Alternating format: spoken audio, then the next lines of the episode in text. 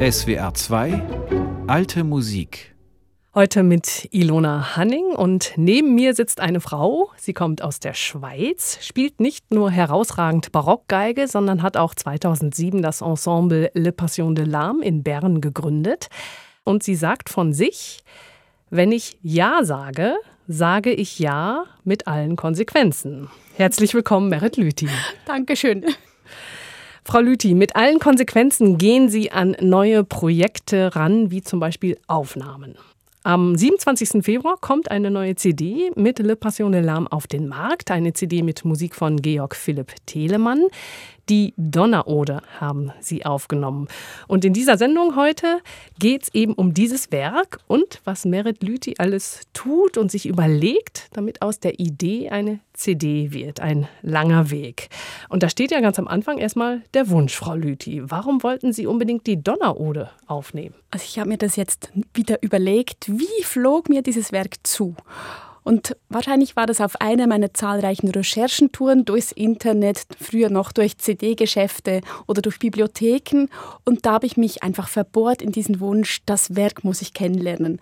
Und das hat mich nicht verlassen, bis ich dann das Glück hatte, mit Herrn Lange vom Telemann Forschungszentrum Magdeburg am Telefon zu sein. Und da konnte ich meinen Wunsch äußern.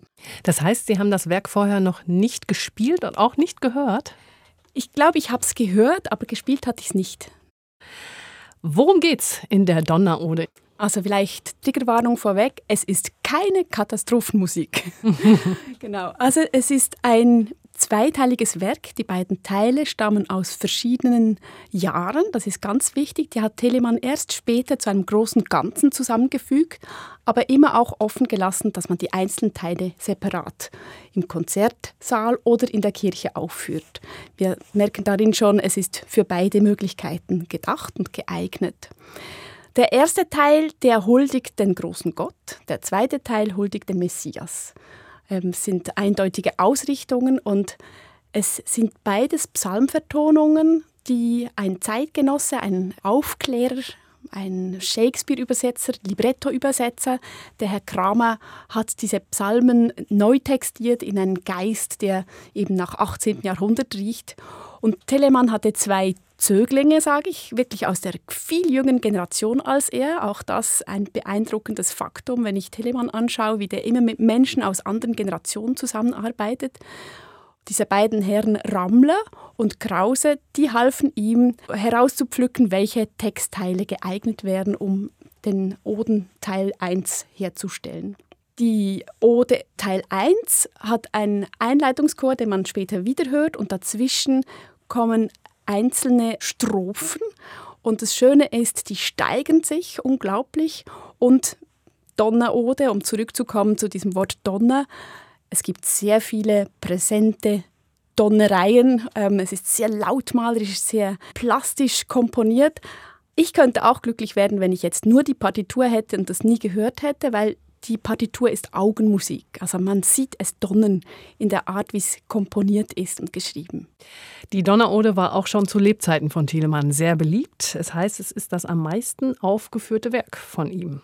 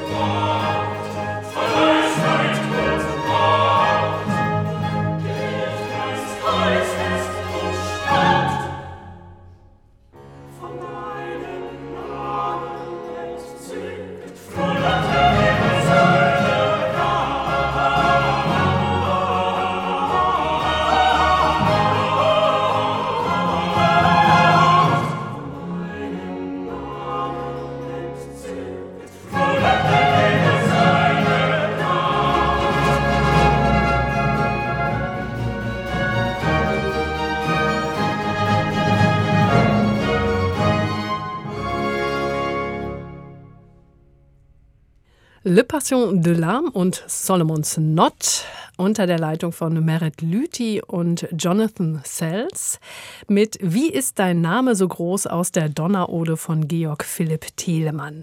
Jetzt ist es ja ein langer Weg, Frau Lüthi, von der Idee, die Donnerode aufzunehmen, bis zur CD zu kommen. Mhm. Als erstes braucht man Noten. Mhm, genau. Woher haben Sie die Noten zur Donnerode? Mhm. Jetzt bei der Donnerode, das ist ein so berühmtes Stück wieder geworden.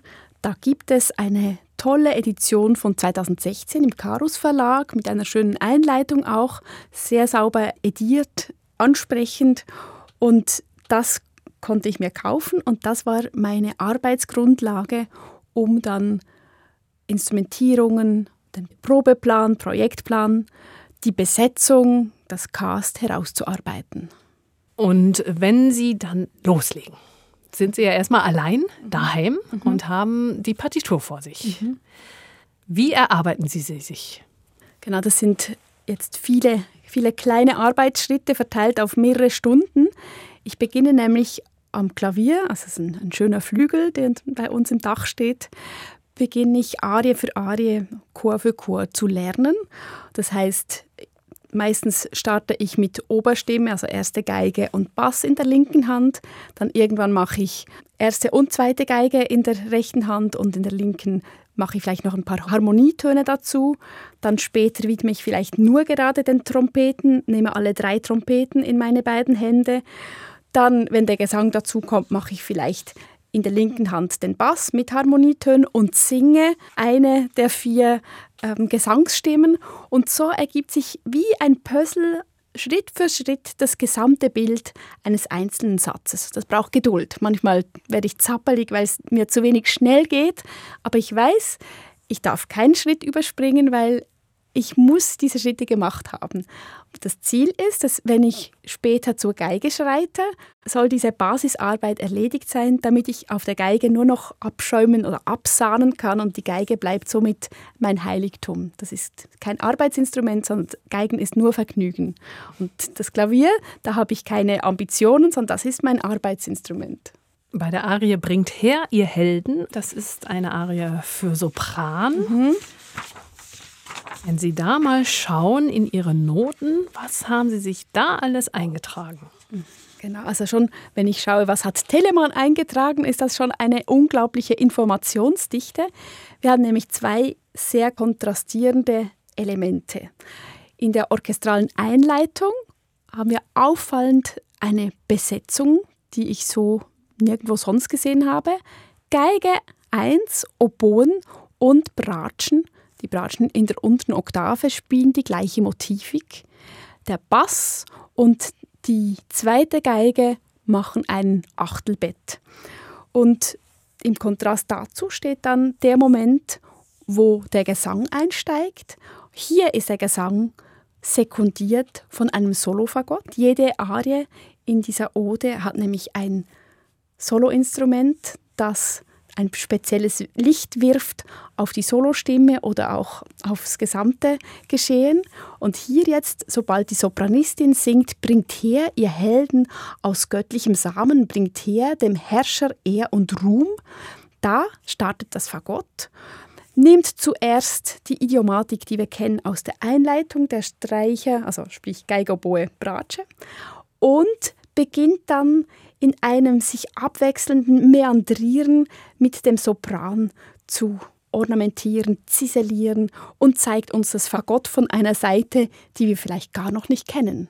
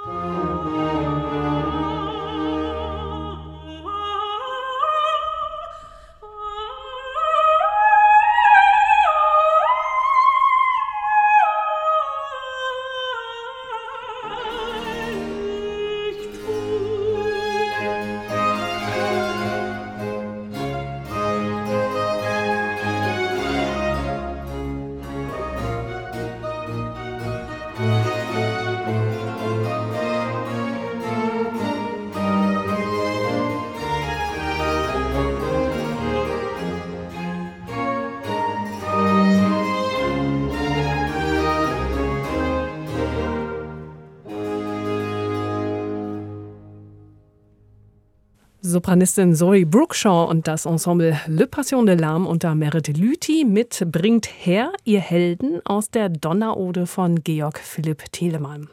Merit Lüthi sitzt neben mir und verrät uns in SWR 2, welche Arbeit und welche Überlegungen sie angestellt hat, um zu einer Interpretation zu finden, damit sie die Donnerode aufnehmen kann und in Konzerten spielen kann. Frau Lüthi, jetzt sind einige Solisten dabei, in diesem Fall die Sopranistin. Wie haben Sie denn mit ihr gearbeitet? Ist es überhaupt notwendig, zu arbeiten mit den Sängern oder wie funktioniert das? Sie haben Ihre Vorstellung, die Sänger haben auch eine Vorstellung. Wie finden Sie zusammen? Also die Zusammenarbeit mit Solomon's Not, diese Sänger gehören nämlich zu diesem Gesangskollektiv, die hat schon eine längere Tradition und das heißt, wir mussten die Zusammenarbeit nicht neu erfinden, sondern wir konnten bereits auf Erfahrungen zurückgreifen.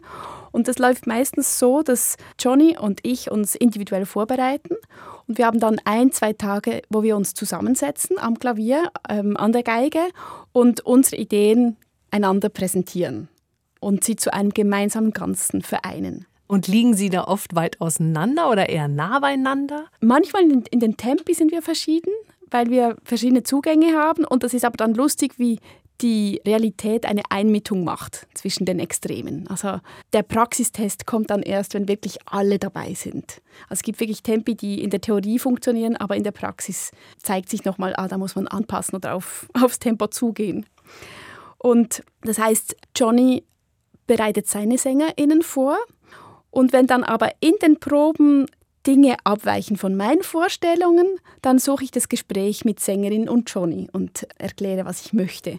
Jetzt zum Beispiel hier war das noch mein Wunsch, die Kadenz ins Maximale zu öffnen, dass sie zeigt, welchen Stimmumfang das sie hat. Das war dann mein Furz und sie hat freundlicherweise ihre Stimme gezeigt, die ich einfach wunderschön finde. Also, dass die Sängerin nochmal in die Höhe gegangen genau. ist und gezeigt hat, auch die Höhe ist präsent und passt ja auch zum Affekt ja.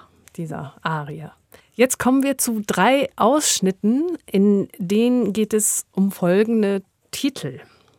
Die Stimme Gottes erschüttert die Meere, die Stimme Gottes zerschmettert die Zedern und danach sie stürzt die stolzen Gebirge zusammen. Also, wir haben Erschüttern, wir haben Zerschmettern, wir haben ein Zusammenbrechen eines stolzen Gebirges. Das musikalisch darzustellen, ist ja eine enorme Herausforderung. Mhm. Man muss eine Steigerung schaffen und trotzdem noch Unterschiede.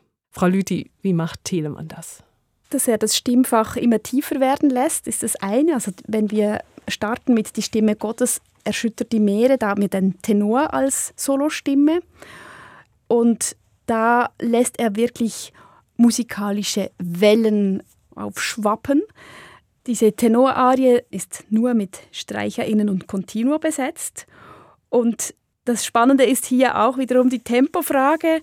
Es ist überschrieben mit feurig, aber es muss ja noch singbar sein. Und das war spannend, ein Tempo zu finden, das sowohl die Beschreibung feurig wie die Streichertextur, die nach schnellem, wilden Tempo schreit, aber dann die vielen auf den kleinsten Nötchen gesetzten Silben, die untergebracht werden müssen vom Tenor. Also das schreit nach Verhandlung und nach guter Lösung, die man zusammenfinden muss.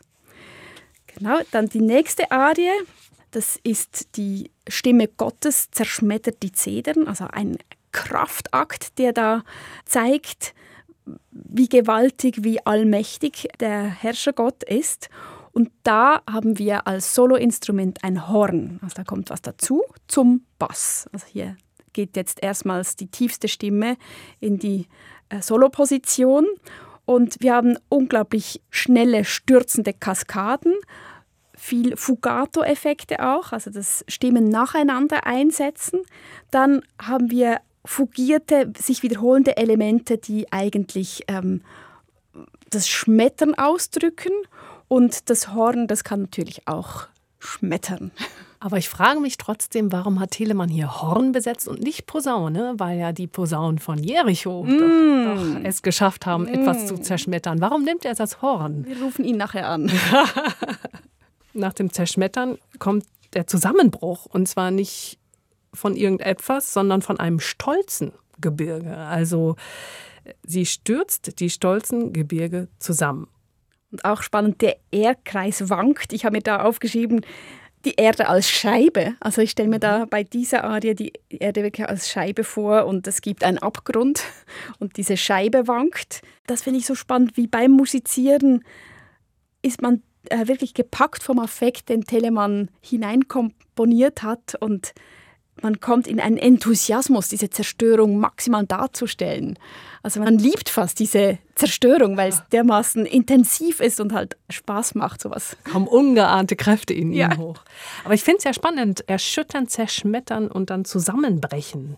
Mhm. Wo sind da die kleinen Feinheiten zwischen diesen drei Arien? Also auf jeden Fall in der Setzkunst. Die, jede Arie ist dermaßen ein Individuum. Wer spielt, Genau, wir haben noch nicht erwähnt, dass in der ähm, letztgenannten, sie stürzt die stolzen Gebirge zusammen, da haben wir nämlich die Trompete als Soloinstrument, die Tromba. Die zeigt vor allem ihre Ds und ihre As. Das ist auch lustig, da wird die Trompete fast als Pauke eingesetzt. Da ist nicht die Fanfare gefragt, die der Trompeter abliefern könnte, äh, sondern wirklich ein perkussives, rhythmisches Stampfen, das er das er uns zeigt im Wechsel mit dem Continuo. Und so könnte man schon sagen, die drei sind sehr, sehr kontrastierend konstruiert, obwohl sie alle Macht demonstrieren.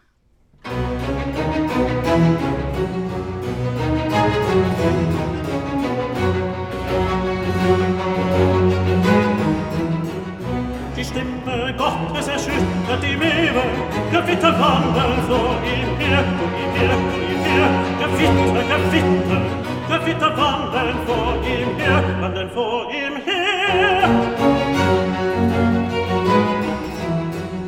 Die Stimme Gottes erschüttert die Meere, der Witter wandern vor ihm her, vor ihm her, vor ihm her, der Witter, der Witter, der Witter wandern vor ihm her, der höchste Gott, oh, oh, oh, oh, oh, oh, oh, oh, oh, oh, oh, masken konvent er, der höchste Gott, Gott, Gott, Gott, Gott, hat gekleidet in auf großen Gassen konvent er, Gott, Gott, Gott, Gott, Gott, er, auf großen Gassen, auf großen Gassen konvent er,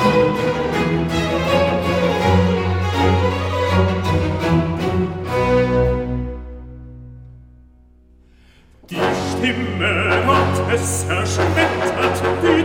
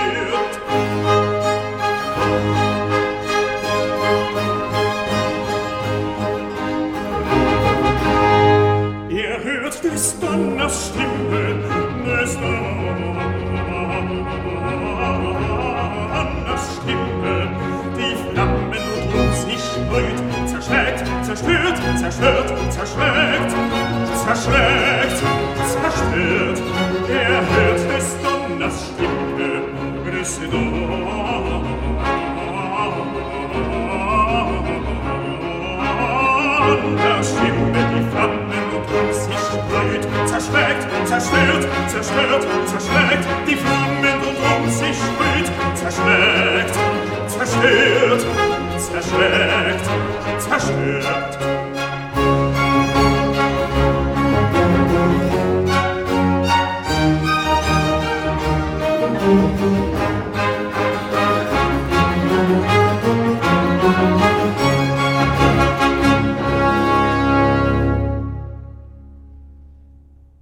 Drei Arien aus der Donnerode von Georg Philipp Telemann, das waren Die Stimme Gottes erschüttert die Meere, die Stimme Gottes zerschmettert die Zedern und sie stürzt die stolzen Gebirge zusammen. Und zwar in einer Aufnahme mit Le Passion de l'Âme unter der Leitung von Merit Lüthi und gesungen haben Mitglieder von Solomons Not. Die Geigerin Merit Lüthi ist zu Gast in SWR 2 Alte Musik. Sie erzählt uns, was sie alles tut, um eben diese Musik zum Sprechen zu bringen. Und gerade bei der letzten, sie stürzt die stolzen Gebirge zusammen bei dieser Arie, die ist so lautmalerisch. Was macht Telemann in den Noten? Wie komponiert das, dass es auch zusammenstürzt? Mhm. Also zuerst kommt ja noch das Wanken und das Wanken, das komponiert Telemann so, dass er das gleiche Motiv um ein Viertel versetzt, den ersten Geigen, dann den zweiten Geigen zuspielt und macht Pira, Pira, Pira, Pira, Pira, Para, Pira, aber eben versetzt. Ich kann es nicht gleichzeitig singen und das gibt dieses Schwanken, weil ähm, die Hörquellen verschieden sind und eben nicht gleichzeitig, sondern nacheinander. Und dann haben wir das Donnern auskomponiert. Er hört des Donners Stimme, des Donners Stimme da haben wir ähm, wechselnde Sechzehntelgruppen, die wiederum taktweise zwischen Erst- und Zweiter Geige herumgereicht werden. Das gibt eine Unruhe der Wechsel, das gibt eine Irritation. Man nimmt wahr, dass von überall her kommt das Gedonner. Dann später das Zerschlagen und das Zerstören sind lauter kleine Aktionen, die sich abwechseln. Also er braucht da unbedingt zwei Geigen, sonst würde das nicht so wunderbar klappen. Jetzt gehen wir nochmal in die Praxis zurück, in Ihre Vorbereitung zu einer Aufnahme. Also, Sie sitzen am Klavier, erarbeiten sich die Partitur. Machen sich auch schon erste Notizen? Sie haben ein Büchlein. Also von Anfang an ist mein Buch immer bei mir. Das hat zwei Aufgaben. Einerseits, ich habe so viele Pflichten in meinem Kopf und da kommen manchmal zum falschen Moment Gedanken für ein anderes Teilgebiet, weil ich auch parallel dazu erarbeiten muss. Und deswegen, das Buch liegt da, damit ich falsche Gedanken zum falschen Moment schnell aufschreiben kann und also quasi wegschieben kann. Ich weiß, das kann ich später bearbeiten. Und andererseits ist das Buch da, um Fragen, Feststellungen, die auftauchen, festzuhalten. Ich schreibe aber auch alles in die Noten. Da bin ich rigoros geworden. Also ich weiß noch, als ich vor vielen Jahren angefangen habe, Partituren zu bearbeiten, da mussten die immer wunderschön, fast keusch aussehen am Ende. Aber jetzt darf es aussehen wie eine Werkstatt. Heißt, ich liebe es, mit meiner Kralle reinzuzeichnen und einfach meiner Idee Ausdruck zu geben mit der Stärke des Bleistiftstrichs oder mit Farben. Also das sieht dann wirklich nach Arbeit aus und dadurch ist es auch schnell erkennbar, was ich gedacht habe natürlich. Dann Noten alleine bringen nichts. Ich brauche auch all meine Bücher. Das heißt, sobald ich ein Projekt starte oder auch wenn es sich fern am Horizont ankündigt, also im Moment bin ich etwas am Erarbeiten, was wahrscheinlich in drei Jahren hoffentlich zur Welt kommt. Das heißt, ich habe zu Hause jetzt schon tonnenweise Bücher, muss die querlesen, damit ich nur die ersten Verhandlungen und Skizzierungen zu Ende oder überhaupt starten kann. Das heißt, die Lektüre ist immer Teil meines Arbeitsalltags. Was haben Sie denn zur Donnerode alles gelesen? Welche Bücher? Also jetzt bei der Donnerode, da habe ich vor allem ähm, das Telemann-Handbuch von Siegbert Rampe konsultiert. Das war ständiger Begleiter und ist die erste umfassende Biografie von ihm. Dann dankbarweise das Telemann-Zentrum Magdeburg hat immer wieder auch tolle Texte zur Verfügung gestellt. Es gibt wahnsinnig tolle Ausgaben von Ihnen zu Fachgebieten. Dann Lesen heißt auch Fragen stellen an Menschen, die noch leben. Das heißt, wenn ich mal eine Frage habe, über die ich stolpere und selbst keine Antwort finde, getraue ich mich, die Gelehrten selber anzufragen, die zu Telemann forschen. Zum Beispiel Herrn Reibsch habe ich häufiger in meinen E-Mails äh, kontaktiert. Er hat uns bei diesem Programm auch den Booklet-Text verfasst und er ist absolut mit der Donnerode vertraut und mit den Umständen, wie sie komponiert wurden Sie schreiben also viel in Ihre Noten hinein. Sie brauchen auch diese Optik, mhm. damit gleich in Ihrem Hirn alles wieder mhm. präsent mhm. ist. Jetzt haben Sie ja auch Material für die Musiker. Mhm. Bereiten Sie das vor? Wenn ja, wie? Mhm. Genau, also mein Wunsch ist, dass die Vorarbeit, die ich leiste, dass ich die zu Beginn eines Projektes teilen kann mit meinen Musikerinnen. Also den Wissensvorsprung, den ich habe, will ich sofort wettmachen, indem ich kommuniziere, indem ich mitteile. Die Quintessenz natürlich, ich kann keine Bücher vorlesen, aber was ich herausgefiltert habe als das macht's aus für meine Vorbereitung. Dann ähm, natürlich bezeichne ich die Noten. Das sind einerseits Striche, die ich entscheide oder sind Artikulationen, die ich sorgfältig entscheide, wenn es nicht einfach selbsterklärend ist. Und bei Telemann, der sehr gerne sehr persönliche Artikulationen vorschlägt, Woraus schließe ich das? Wenn ich nämlich schaue, wie ist seine Silbenverteilung bei Melodien, dann merke ich, das ist nicht konform, sondern das ist zum Teil gegen den Strich gebürstet. Haben Sie da ein Beispiel? Da habe ich ein Beispiel dabei und zwar ähm, aus der Kantate Wie lieblich sind auf den Bergen. Da gibt es eine Arie in D-Moll, ein Schäferidyll könnte man sagen, mit zwei Traversflöten. Jesu gib das deine Herde, ist der Titel dieser Altarie. Und da ist die Verteilung der Silben sehr sperrig und da habe ich dann schon mal eine E-Mail ans Telemann-Zentrum geschrieben, weil ich wollte wissen, ist das jetzt schludrige Arbeit eines Editors oder ist das äh, geniales Konzept von Telemann? Und der Mailwechsel, den ich da hatte ähm, zu lesen, ist unglaublich stimulierend, weil tatsächlich Telemann bemüht sich um sehr, sehr kreative Lösungen, die eben nicht konform sind, sondern die, die machen, dass man hinhören muss. Genau, und vielleicht kann ich ein Beispiel geben. Ich habe meine Geige dabei und äh, würde mich ans Singen herantasten. Genau, Sie entschuldigen. Also, wir haben hier folgenden Text. Jesu gib, dass deine Herde immer wohl geweidet werde nach des Wortes Lauterkeit. Und Telemann macht hier eine sehr, sehr spezielle Verteilung der Silben. Ich möchte gerne einmal demonstrieren, wie differenziert Telemann seine Version uns überliefert hat. Ich zupfe den Bass, also die Cellostimme, und singe dazu den Altus. Jesu, gib, dass deine Herde immer wohl geweidet werde, nach des Wortes Lauterkeit. Jetzt, wenn ich das gleiche machen würde mit der Aufgabe, bitte unterleg dem Text diese Melodie. Und ich wäre nicht Telemann, sondern ich wäre eine Handwerkerin im 18. Jahrhundert. Ich sage einfach Handwerkerin ohne diese Gottesgnade, die Telemann hatte. Dann würde es vielleicht so klingen. Jesu, gib, dass deine Herde immer wohl geweidet werde, nach des Wortes Lauterkeit. Also nun habe ich die Silben regelmäßig verteilt. Und wir merken, damit könnte man wunderbar einschlafen im Gottesdienst. Und die andere Fassung von Telemann selber, die behält wach, die macht neugierig, die provoziert ein bisschen, die setzt Silben in Szene. Also die wirft wie ein Licht auf gewisse Momente und das ist für mich dann die Ambition, dass ich auch die instrumentale Einleitung nach diesen Gesetzmäßigkeiten einrichte. Das heißt, Sie hätten sonst die instrumentale Einleitung anders artikuliert? Genau. Das ist der Luxus bei Vokalmusik, dass ich nämlich die Vorlage habe, wie ein Komponist ähm, Silben verteilt. Und Silbenverteilung ist für uns Instrumentalisten nichts anderes als Artikulation.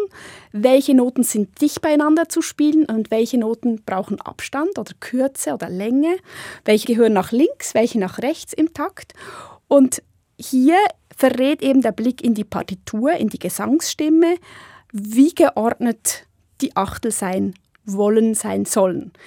Natürlich könnte man das Ganze öffnen und sagen, ja, wurde das überhaupt geprobt? Und bei der Einleitung kannten ja die Musiker den Solotext noch nicht. Also man kann alles widerlegen und muss da selbst zu einer Meinung oder einem Bedürfnis kommen. Und mein Bedürfnis ist jetzt, dass in der Einleitung der Text mit seiner nuancierten Silbensetzung ähm, bereits vorgespiegelt wird.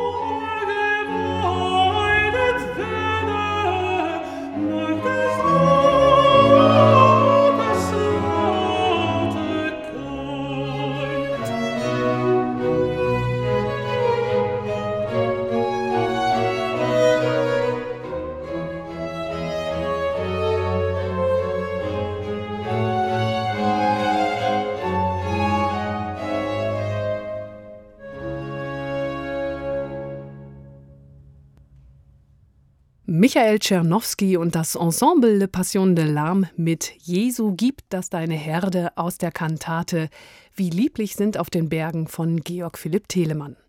Diese Kantate sowie die Kantate Dich rühmen die Welten und die Donnerode haben Merit Lüthi mit ihrem Ensemble Le Passion de l'Âme zusammen mit Jonathan Sells und seinem Ensemble Solomon's Knot aufgenommen.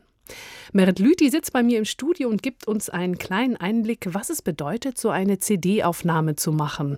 Und ähm, Frau Lüthi, Sie haben schon erzählt, Sie sitzen am Klavier, spielen sich die Partitur durch und offensichtlich singen Sie auch am Klavier, sonst wären Sie nicht über diese Silbenverteilung gestolpert, die in dieser Arie erstmal auffällt. Genau, also für mich ist Singen der Indikator, ob ich glücklich bin. Und wenn die Stimme klingt, dann weiß ich, ah ja, es geht mir gut. Und beim Arbeiten soll es mir ja gut gehen. Deswegen brauche ich die Stimme auch beim Arbeiten. Und weil ich zu wenig Finger habe oder nicht alle meine zehn Finger gleichzeitig brauchen kann, hilft mir die Stimme, fehlende Partiturzeilen zu skizzieren. Und häufig begleite ich mich selber und singe eben die Arien, die ich erlernen will. Und dabei entdecke ich solche Unregelmäßigkeiten, die inspirierend sind. Für die Aufnahme müssen ja die Musikerinnen und Musiker ein paar Wochen vorher die Noten bekommen. Sie müssen ja ähm, üben, den Notentext üben. Was steht dann alles drin in diesen Noten, die Sie dann verschicken, nehme ich an? Mhm. Das kommt darauf an, wie mein Zeitmanagement aussieht. Manchmal gibt es nur Tempi, damit die Leute wissen, in welchem Tempo dass ich mir das vorstelle.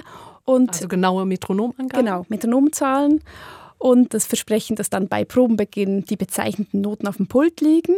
Wenn es ganz komplizierte Sachen sind oder wirklich ähm, ja, Dinge, die praktischer sind, wenn man die Striche vorweg einübt, ähm, dann gibt es die Bogenstriche und Artikulation mit vielleicht sogar dynamischen Einzeichnungen sechs, sieben Wochen vor dem Programm. Das heißt aber auch, wenn Sie dann anfangen, wie offen sind Sie dann noch für Veränderungen? Weil Sie haben ja dann eigentlich Ihre Vorstellung im Kopf. Mhm. So, und jetzt kommen Sie zum Ensemble, Probenplan ist auch alles fertig, wer wann wie probt und so. Und mhm. die erste Probe geht los. Mhm. Wie flexibel sind Sie dann noch? Mhm. Also ich denke, es ist wie bei der Erziehung. Wenn man eine klare Hand hat, eine strukturierte Art, klare Regeln, dann kann man die auch gemeinsam umstoßen.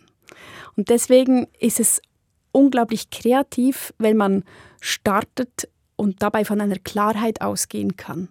Also man ist viel schneller, wenn man sich von etwas abstoßen kann, als wenn die Suppe einfach grau ist und es gar keinen stringenten Faden gibt, der bereits da liegt. Deswegen meine Bereitschaft, wenn beim Proben eine bessere Idee oder eine schlüssigere Wendung uns einfällt, das muss nicht immer von mir sein. Also ich gehe davon aus, je mehr Menschen in einem Raum sitzen, desto mehr kluge Ideen kommen zusammen. Meine Aufgabe ist, immer zu schauen, passt das ins Gesamtkonzept? Gibt es kein plötzlich ein Chamäleon, das äh, so viele Farben hat, dass einem die Augen irgendwie schmerzen am Schluss? Aber ich bin die Erste, die bereit ist, gute Ideen anzuhören und auszuprobieren. Aber man gewinnt natürlich unglaublich Zeit, wenn zu Beginn eines Projekts bereits ein Konzept pfannenfertig daliegt. Und was tun Sie denn für sich, um sich dann auf diese allererste Probe mit dem gesamten Ensemble vorzubereiten, damit Sie für sich nochmal ganz klar sind? Mhm. Also für mich ist immer so die letzte Woche vor einem Projekt die heiligste und mein Büro weiß es auch. Also da habe ich quasi mein Kokon. Also mein Ziel ist es, oder das ist eigentlich immer so, wenn ich zur ersten Probe gehe, dann bin ich ganz gelöst und weiß, die, ich habe eine Klarheit, ich habe eine Sicherheit, ich habe eine Beherrschung der Materie, ich habe wirklich alles, was in meinem aktuellen Ermessen liegt und Handlungsspielraum habe ich gemacht. Und das gibt mir eine Ruhe und lässt zu, dass mein Humor eigentlich Prinzip Nummer eins ist im Proben, ähm, dass ich wirklich direkt vor der ersten Probe habe ich die gelassenste Stunde im Leben. Die gelassenste Stunde im Leben, tatsächlich. Mhm. Das ist, das liebe ich.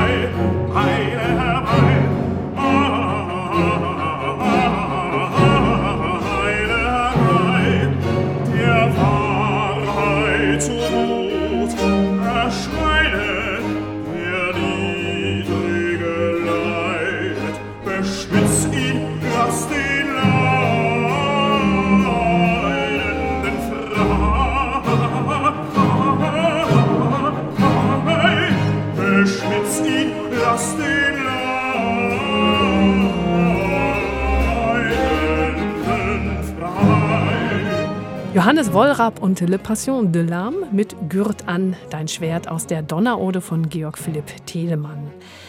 Merit Lüthi sitzt bei mir im SWR 2 Studio und wir sprechen über das Erarbeiten dieser Donnerode bis hin zur CD-Aufnahme.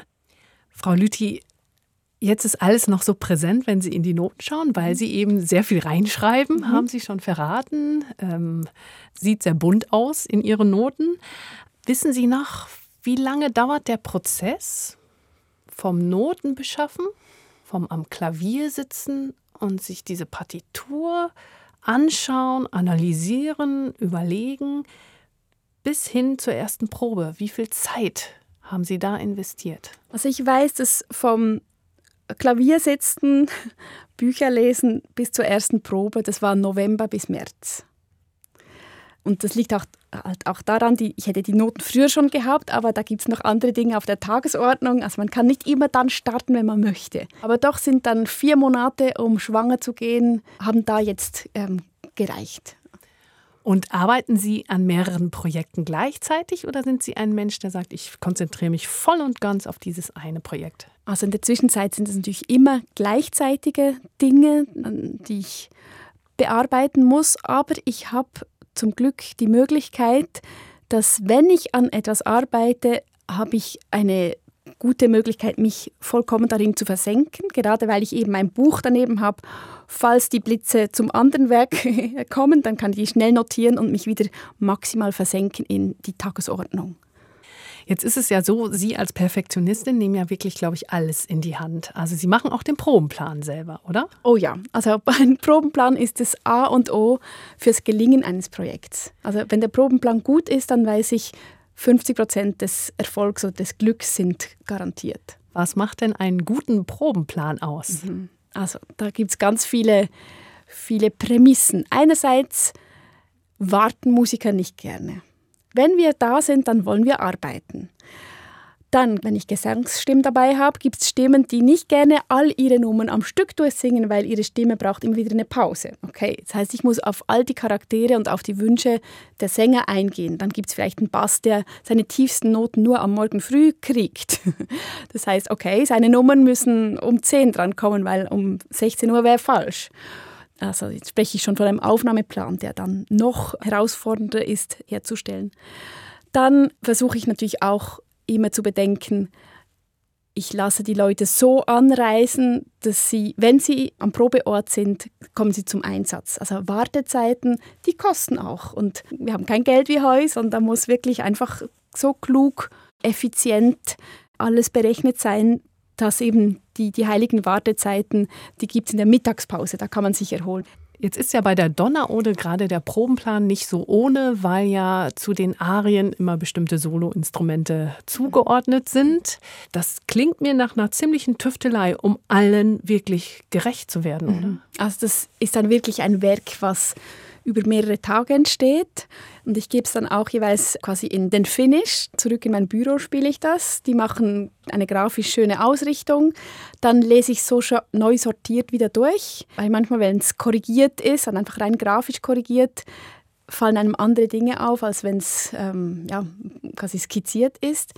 Dann gebe ich es auf jeden Fall dem Jonathan Sells, also der Partner, der muss auch schauen, ähm, sind all seine Nummern drauf. Und dann schläft man sicher noch zweimal drüber, schaut noch. Also es sind wirklich viele Kontrollgänge und eigentlich bei jedem Kontrollgang findet man noch irgendetwas, so dass es sich gelohnt hat, zu perfektionieren. Wie viele Tage haben Sie dann geprobt, bevor es zur Aufnahme ging? Also jetzt äh, kommt das Speziellste an der Geschichte. Also wir haben im März 20 drei Tage geprobt in Bern, hätten dann ein Konzert gespielt, das vom Radio SRF mitgeschnitten werden hätte sollen. Die Mikrofone waren bereits aufgebaut und wir waren bereit, nach dem Konzert dann nach Magdeburg zu reisen. Für den Telemann-Fest. Genau, Konzert dort. Aber Corona lag in der Luft. Es war der 13. März 2020 und wir mussten am Konzerttag entscheiden, das Konzert wird abgesagt, es hat jemand Husten und der Virus war neu, wir hatten keine Erfahrung damit, aber wir spürten die Verantwortung als künstliche Leitung, als Geschäftsführerin. Wir können nicht riskieren, dass sich ein Orchester ansteckt mit einem Virus, von dem wir nichts wissen. Und die Aufnahme dauerte dann drei Tage und auch da hat Corona mitgemischt. Ähm, das, auch das war eine große Herausforderung. Aber es ist kaum zu glauben, die CD kommt raus und ist fertig geworden. Und es ist wunderschön, dass diese lange Geschichte zu einem physischen Produkt führt. Auf dieser CD ist nicht nur die Donnerode von Georg Philipp Telemann, sondern da sind auch noch zwei weitere Kantaten von ihm drauf. Und in der Kantate Dich rühmen die Welten, da gibt es den schönen Choral Mitten wir im Leben sind. Damit möchte ich enden. Herzlichen Dank, Merit Lüthi, für Ihre Zeit und Ihre Gedanken zu Telemanns Musik und zur Produktion der CD Donnerode. Und ganz, ganz herzlichen Dank auch an den Schweizer Rundfunk, in dessen schönem Studio in Basel wir diese Sendung aufnehmen durften. Ich bin Ilona Hanning. Machen Sie es gut.